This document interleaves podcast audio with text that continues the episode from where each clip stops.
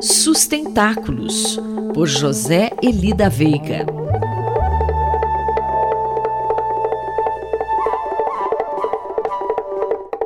Professor José Elida Veiga, bom dia. Vamos falar de democracia, professor? O senhor tem um título a nos indicar?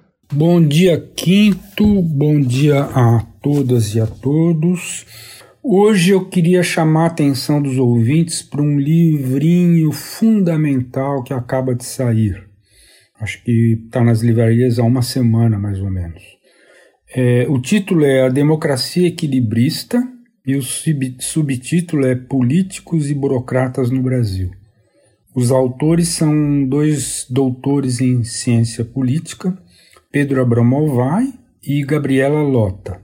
Ela é da FGV e ele coordena a Open Society na América Latina. Então, por que, que é tão importante destacar esse lançamento aqui na coluna?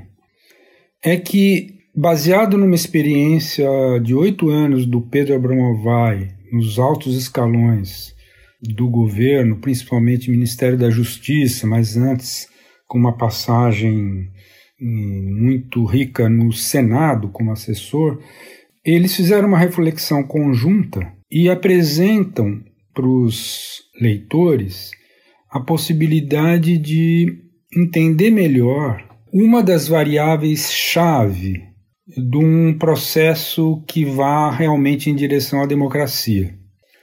O que é importantíssimo porque se os institutos de pesquisa não estiverem muito errados, em poucos dias ou em um mês, nós saberemos que 2023 vai ser o ano de uma nova redemocratização, não é? Mas por que a pergunta, professor? Então, Quinto, eu fiz como pergunta né, a questão da nova redemocratização, porque muita gente acha que essa expressão só pode ser usada quando cai alguma ditadura, tirania, ou sei lá o que.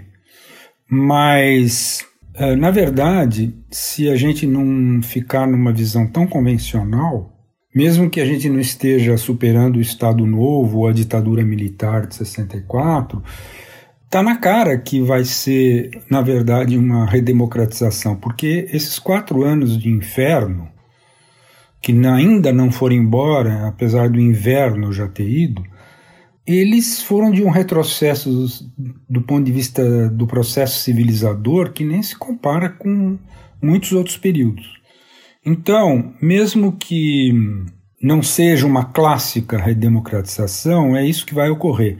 E o ponto que é importante é o seguinte: em 2023 serão novos assim, milhares e milhares de cargos em comissão no Executivo Federal nas assessorias dos parlamentares e dos senadores, enfim, né, dos, dos deputados e dos senadores, e mais, né, muitos governos estaduais passarão por um processo semelhante, né, com afastamento dos obscurantistas e negacionistas e a substituição por novos quadros. Só que novos quadros, na maioria das vezes, muito bem intencionados, mas inexperientes.